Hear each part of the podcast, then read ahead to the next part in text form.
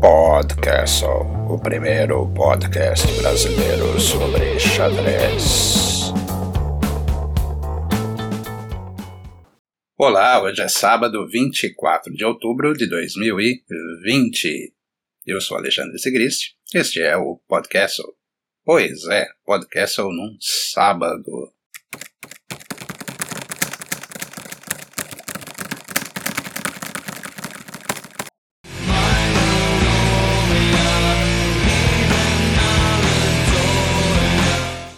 Há pouco mais de uma semana tivemos o Dia do Professor.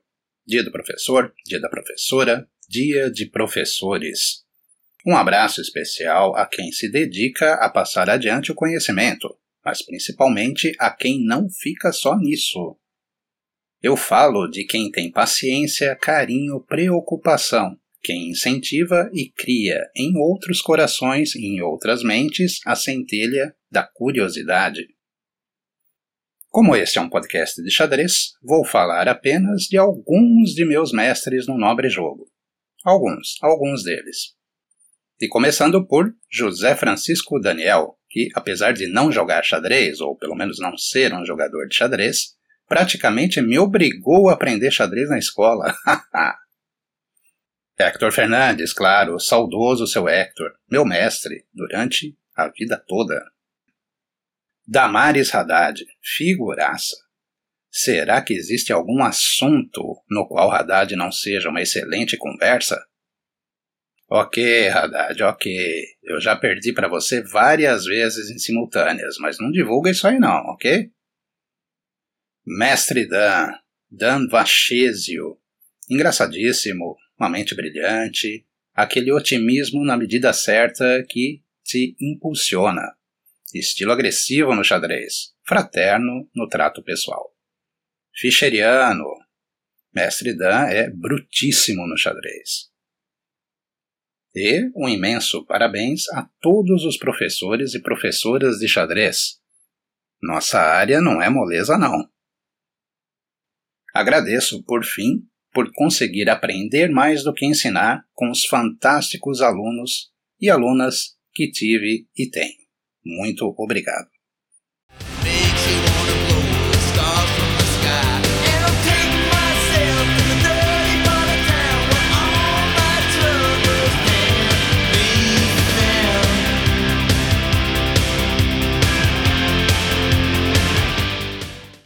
Nesta semana, na última quarta-feira, dia 21, tivemos o dia do podcast.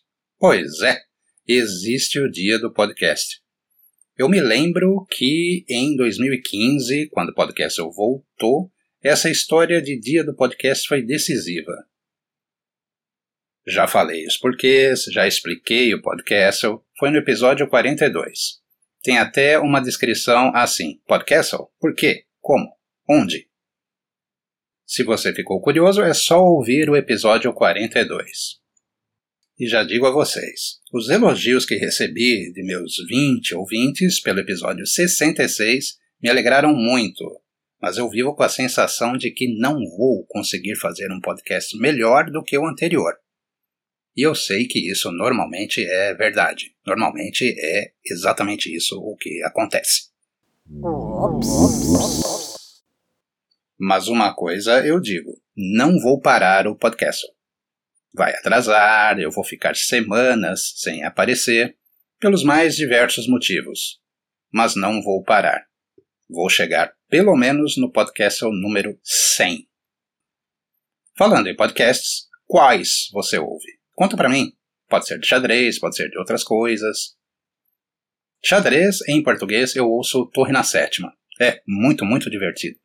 O mestre Derlei Florianovich, veja que ele tem mesmo o nome de mestre escolhe convidados fantásticos para uma conversa longa e divertida.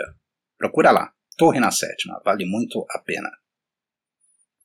Fazendo aqui uma justiça, creio que eu não tenho sido justo com a minha galera da Rádio Xadrez.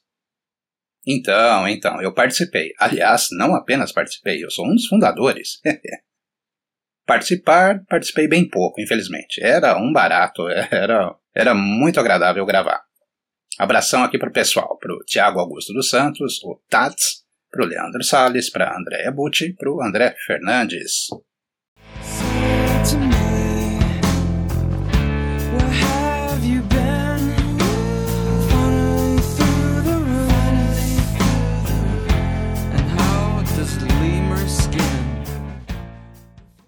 E teve passeio do rei. Em outubro, sim, este mês em que estamos, foi jogado aquele torneião na Noruega, Altibox.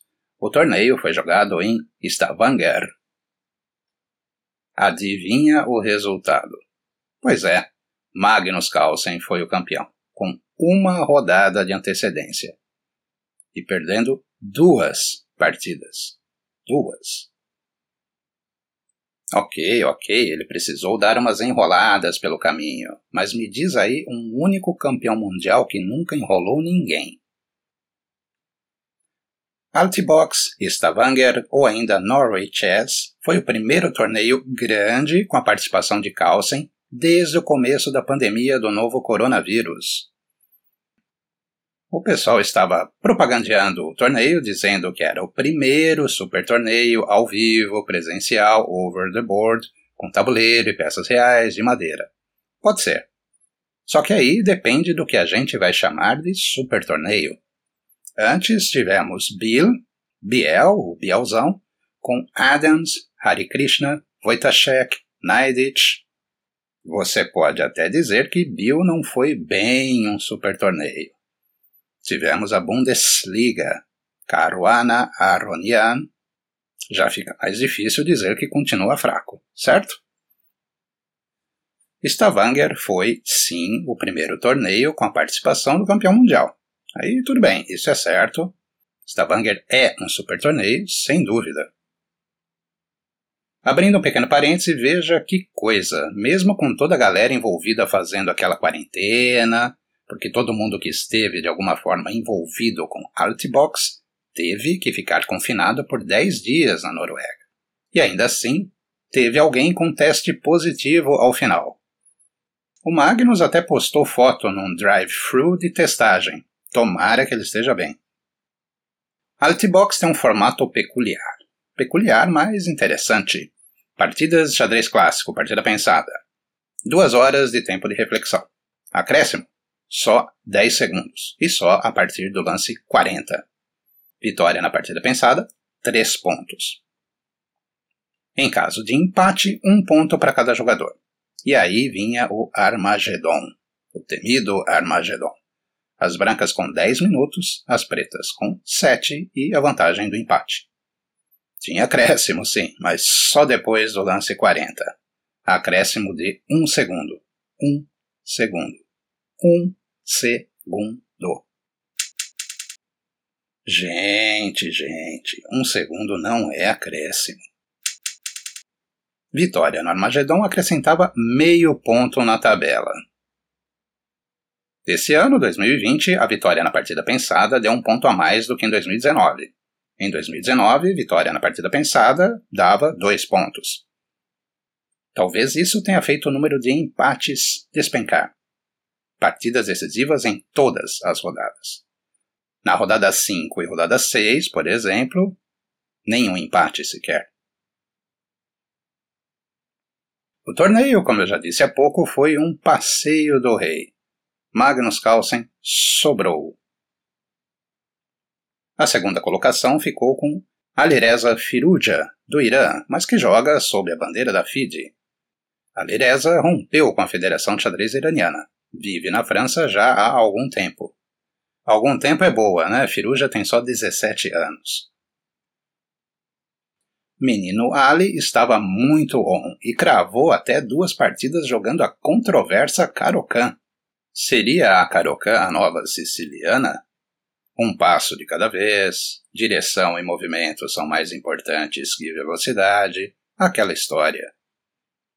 Menino Ali só teve o brilho um pouco, um pouquinho apagado naquele final contra o Magnus. Vamos nos lembrar e levar em consideração os vários fatores. Final de partida, tempo caindo e, além de tudo, contra o Magnus. Veja, veja, não é fácil ficar em segundo num torneio desses. Ainda mais à frente de Aronian e Caruana, principalmente de Caruana. Caruana, contudo, porém, todavia, entretanto, não encontrou o jogo lá na Noruega. Eu costumo brincar fazendo um resumo do torneio. É assim: Carlsen. Magnus ganhou daquele jeito que se diz com o pé nas costas. Foi o campeão mesmo sem jogar muito, muito bem. Firuja. Alereza superou os demais e ficou em segundo, aos 17 anos. Tremenda proeza. Jan Krzysztof Duda venceu o rei. Não apenas isso, Duda pôs fim à série invicta de Magnus Carlsen. Foram 125 partidas de xadrez clássico sem derrota. E aí veio Duda. Arian Tari. Bem, Arian venceu Duda. Ficou em último, mas venceu Duda. Uma vez, é verdade. Perdeu a outra, a do retorno, a da volta. Mas venceu uma. Ainda tirou uma lasca de pesos pesados ao empatar com Caruana e Aronian. Fabiano Caruana, resumo do torneio, passou uns dias na Escandinávia. E Levon, e Levon. Aronian, Aronian. Levon Aronian até chegou a liderar o torneio. Só que perder quatro Armagedons, digamos que sabotou um pouco a busca pelo título. Além disso, a derrota para Caruana logo depois de tê-lo vencido, dureza, dureza. Aronian, derrotado quatro vezes, quatro Armagedons, quatro derrotas. Mas é Aronian. Eis que, nas duas últimas rodadas, Aronian finalmente saiu vencedor de um Armagedon. E, de quebra, ainda carimbou a faixa do campeão Magnus. E, de pretas. Isso foi na última rodada.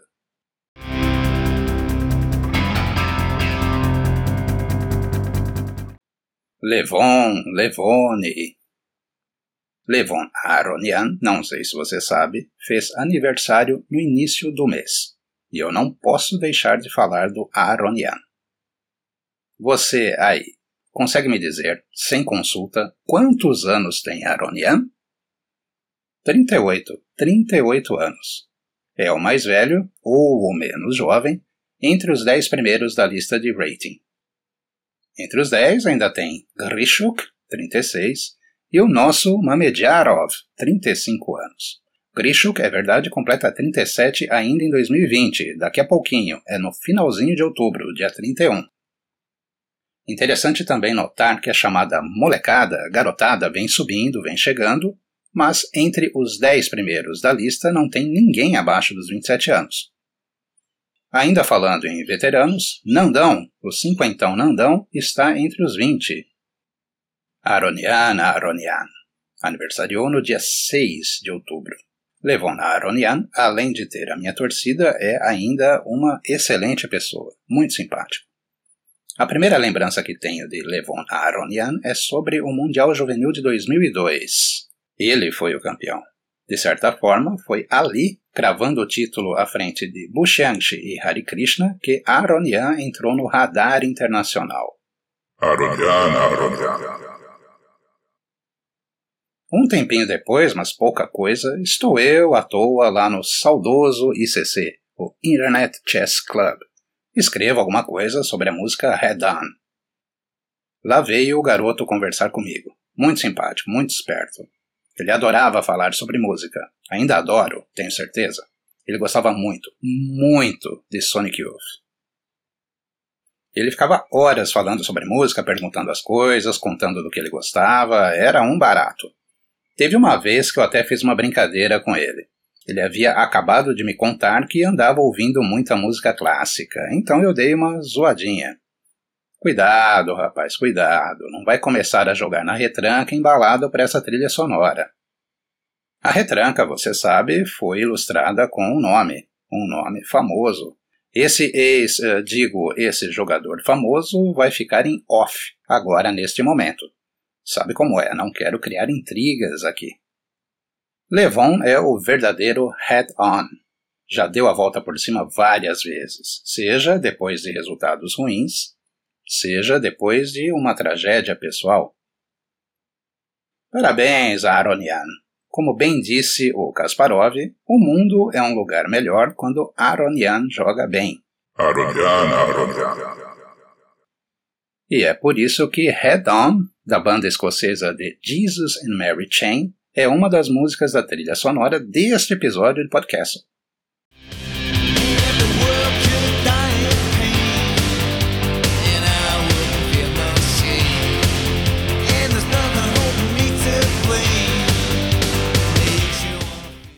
Eu tenho várias partidas prediletas do grande mestre armênio. Vamos começar por uma clássica, talvez a imortal do Aronian. Aronian Morozevich. Já viu? Memorial Mikhail Tal, Moscou, 2006. Tiroteio em campo aberto. Espetacular, espetacular. Apesar de ser um jogador muito combativo, Aronian empata várias partidas. E uma das minhas partidas prediletas é um empate. Foi na Copa do Mundo de 2005, em Hanty-Mansinski. Aliás, Aronian foi o campeão do torneio. Aronian enfrentava Mikhail Gurevich, que inclusive já teve também uma fase lendária. Eu observava a partida em tempo real lá no ICC. Partida muito equilibrada, muito igual. Lá pelas tantas, a Aronian sacrifica uma qualidade. Isso, sacrificou uma qualidade, mais ou menos do nada, só para dar um gás no jogo. A galera que acompanhava a partida foi ao delírio. Apesar da qualidade a menos, a posição era mais perigosa para Gurevich, mas o grande mestre Gurevich achou os lances e a partida logo terminou em empate. A última predileta que vou mencionar no episódio de hoje, claro, tem que vir com uma historinha. ICC também, claro. Copa do Mundo de 2005 também, claro. Aronian versus Baku. Segunda partida do match. Era a semifinal da Copa do Mundo. Aquele chat, aquele bate-papo do ICC era algo fora do normal. Quem viveu sabe. Havia no chat aquele dia um fã ardoroso do francês Etienne Bacot. Se eu me lembro bem, até o apelido do rapaz era alguma coisa relacionada a Bacot. Pois bem, partida rolando, partida decisiva, eram só duas mesmo, em caso de um a um, desempate nas rápidas. Em algum momento da partida, digamos que entre a abertura e o meio-jogo, alguém escreve lá no chat que Bacô é superestimado. Bacô não é tudo isso. Uma galera resolveu repetir isso, e eu também repeti. o fã do francês tomou as dores. A discussão começou e rapidinho virou algo, embora educado, um pouco, digamos, inflamado. Inflamado. Eu não consegui acompanhar tudo. Tinha uma aula, precisei sair. Não se esqueça, 2005 ainda não tinha iPhone, não tinha Xiaomi, não tinha smartphone. Quando voltei, entrei para ver a partida, já tinha acabado. A Aronian 1 a 0. Foi aquela partida que Bacro abandonou uma posição de final de bispo de cores opostas que ele, Bacro, poderia jogar, poderia seguir jogando.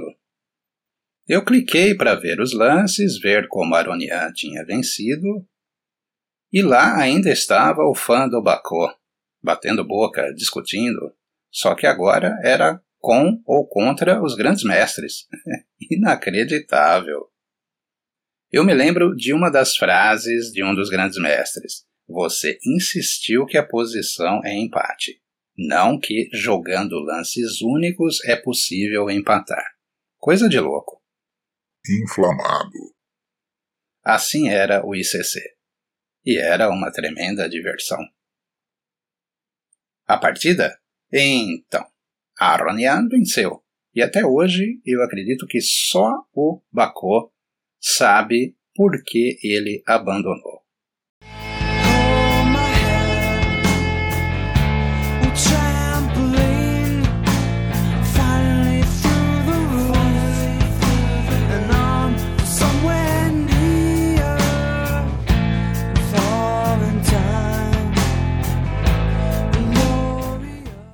Abraço e parabéns pela data querida a alguns, alguns aniversariantes. Calma que ainda vai ter a segunda parte dos que aniversariaram nas últimas semanas.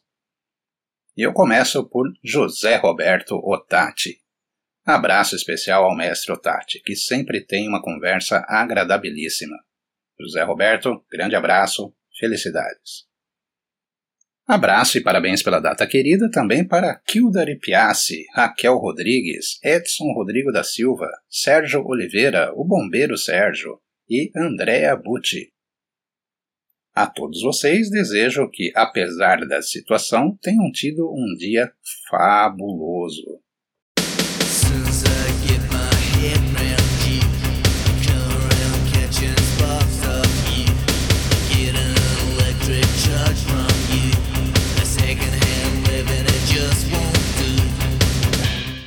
Você conhece o coletivo Rumo à Maestria Damas em Ação? É um grupo formado por jogadoras da equipe olímpica feminina de xadrez do Brasil. Pois, o Damas em Ação lançou uma enquete. Acho que está mais até para um formulário. Há dois anos, no início da empreitada, foi feito um primeiro formulário. O formulário era sobre o que elas podiam, poderiam fazer para melhorar o xadrez feminino no Brasil.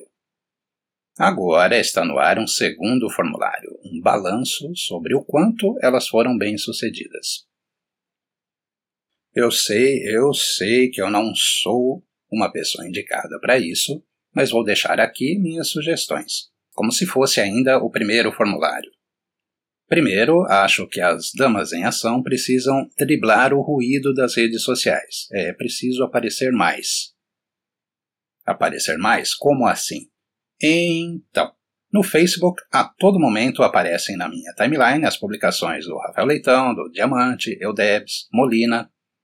Agora, das damas em ação, praticamente nada, bem pouca coisa. No Instagram, ali sim eu vejo algumas coisas no feed. Claro, claro, claro. Isso é mais uma questão de configurações minhas. Só que eu também vejo a todo momento o pessoal, às vezes até pessoas que eu não conheço, publicando partidas de 3 minutos, perguntando quais livros estudar, se o Lichess é melhor do que o chess.com, essas coisas. Como eu disse, é preciso driblar este ruído. O meu ponto é: apareçam mais. Quem joga xadrez e está no Facebook praticamente não consegue não ver as publicações de algumas figurinhas carimbadas. Sejam vocês também essas figurinhas. Como?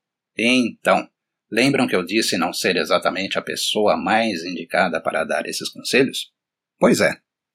Continuem o trabalho, meninas. Não parem. Continuem. E você, ouvinte, que tal ajudar e responder as perguntas? Links estão lá nas notas desse episódio.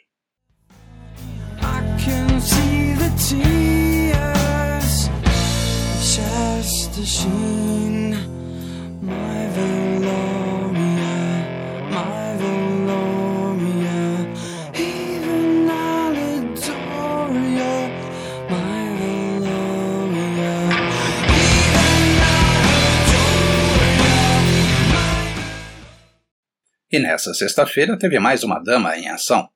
Já está disponível para quem tem Netflix, o seriado ou série limitada The Queen's Gambit, Gambito da Dama. Não, não, não, não, não, não, É Gambito da Dama? Sim. A expectativa é enorme. Eu só vi um pedacinho até agora. Quero assistir com calma. Provavelmente eu veja mais do que uma vez. E aqui só um comentário, só uma quase dica. Você gostou do filme The Devil All the Time? Tem um ator desse filme em Queen's Gambit. Fica de olho.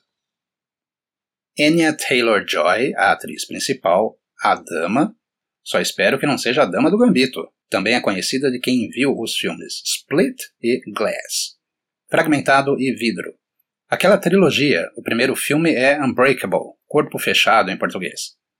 A trilogia com James McAvoy, Samuel L. Jackson e Bruce Willis. Lembrou, né? Será que já tinha gente à meia-noite esperando a liberação de Queen's Gambit? Tenho certeza que a essa hora já teve gente que maratonou a série e já viu tudo. São sete episódios, apenas sete episódios. Eles têm por volta de uma hora de duração. já tem gente que viu até o final. Certeza.